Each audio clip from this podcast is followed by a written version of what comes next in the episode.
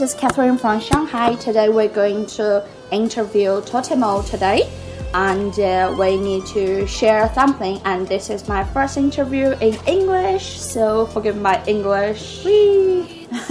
okay, so Totemo, Yeah. uh, can you tell us a little bit about your life trip, like life tour in China?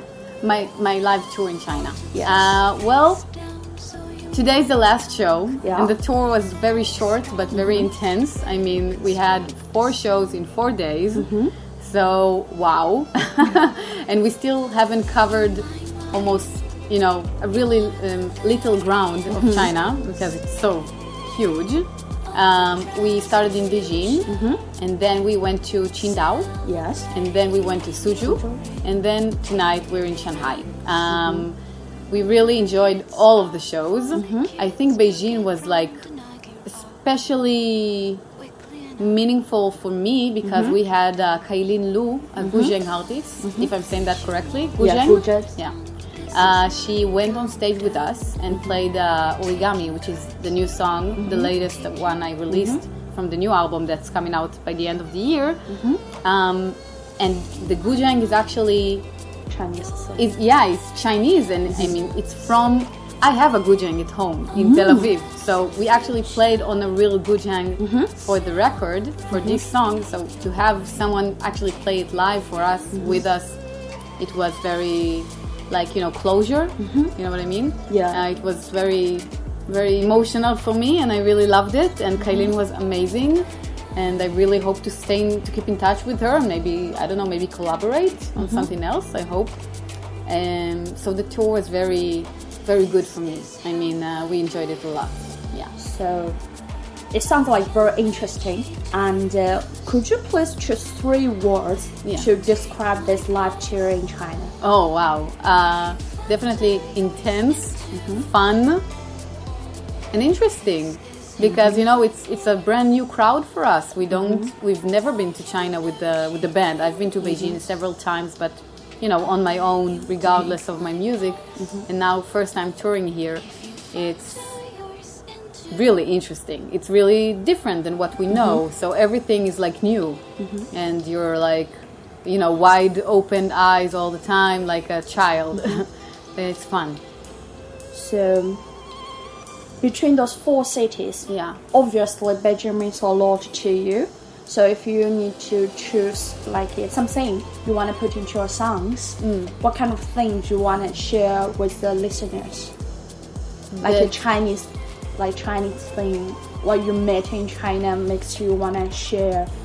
Well, I think I don't know if that's exactly what you mean, but um, I think that the first time that I was here in Beijing, I mean here in China, mm-hmm. specifically in Beijing, um, I immediately the first thing I noticed is that everything was really pretty. Mm-hmm. Everything was beautiful, mm-hmm. and I still see it, and I saw it in all the other cities that we've been here, especially here in Shanghai as well. I mean, it's a beautiful city in Suzhou. It's amazing, and I mean everything is so I don't know. Um, the details they have a lot of meaning, you know, and everything is thought of. you know what I mean? Nothing Yeah. is being done just like that.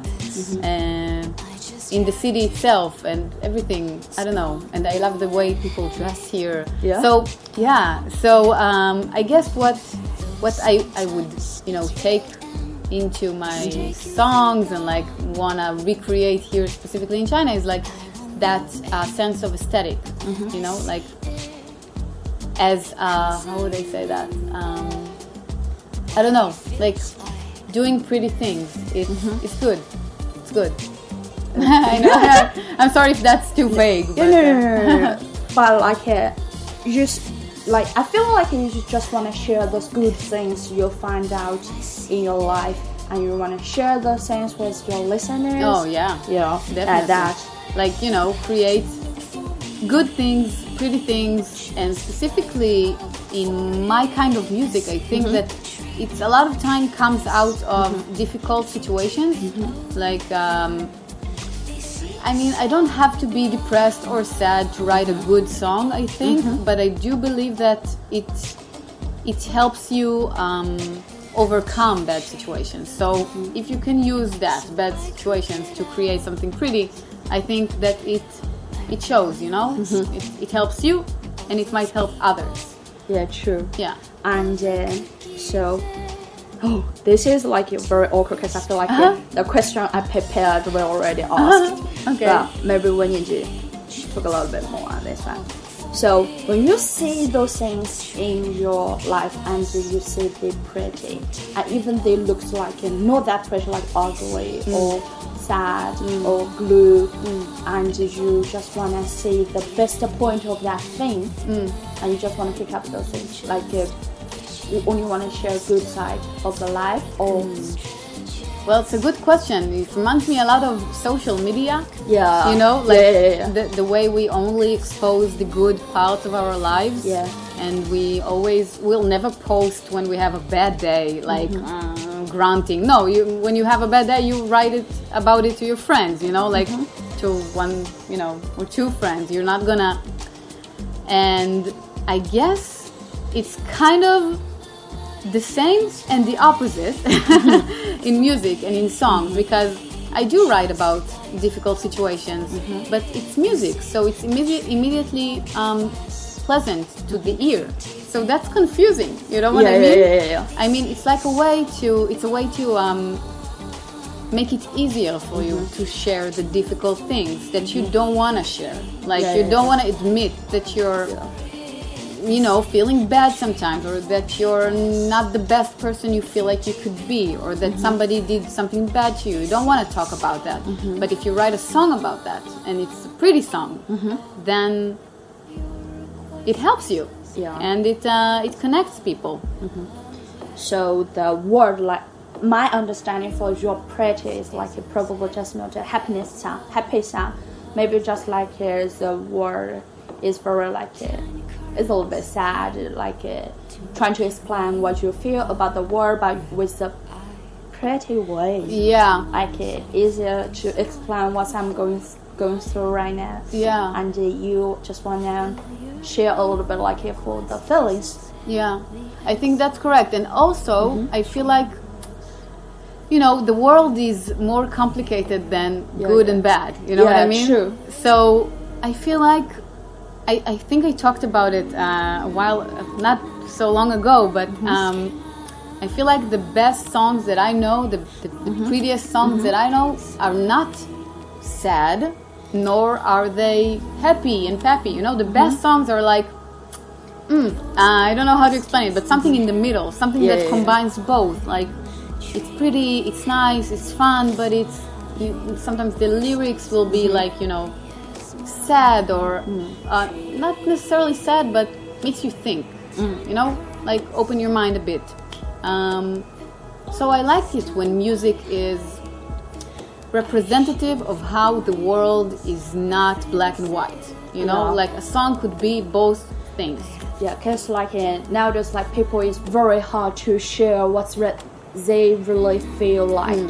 So I think uh, music can easy to help. It's very easy to help people bring they really what they thought inside Yeah. and how they feel. Cause I feel like the best way, not the best way, maybe the, just a very good way is hmm. blues. Oh, okay. Right, people like it. They just they just share and play those things very lively, and you mix it together. Yeah. I feel like that kind of thing is like just like talk. Yeah. So it's very cool. I agree. I'm very weird. I'm music taste, so that, I like that. Yeah. I do. so I think uh, it's really it's a little bit personal if you write it songs with the lyrics because the things just maybe just dig in your heart and you have to write it down and share with other people just like you, you have to open your heart yeah, I totally agree. Yeah, but I think, God, this kind of experience is really very cool. This is what a, a, a cool experience. Yeah. uh, yes, it's uh, it's cool and it's scary, you know. And I think that one of the best things, like one of my favorite things about me doing this, me making music, is that you open your heart, you open up, you let someone else see you, and then what you get is a hug. Yeah, You know, like Yeah, when that embrace is coming, you're like so relieved, Mm-hmm. you know? And that's what it's all about. Sometimes I think. Yeah. Yeah. Okay.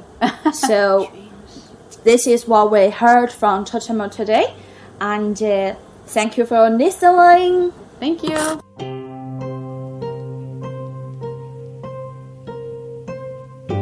You make this wonderful sound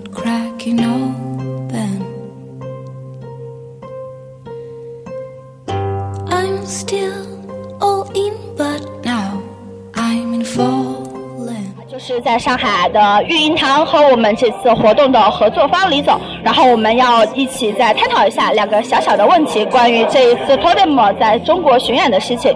那李总，我们很想知道，就是之前像您公司的话，都是主要合作的大型音乐节的这个活动，那这一次为什么会和我们的冒牌做这样子的一个小众乐队的推广呢？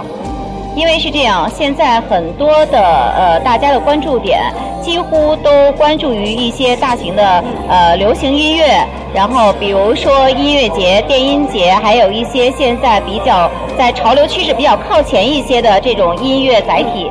呃，对于这种小众音乐，可能大家的受众群体面比较小，所以说对于我们来讲，我们想更多的就是把这种小众音乐让呃国内更多的人来接受，呃，包括我们可能也经过这次的来尝试，呃，看看各个全国的各个城市、各个地区是受众群体是什么样的，每个城市可能有它不同的受众。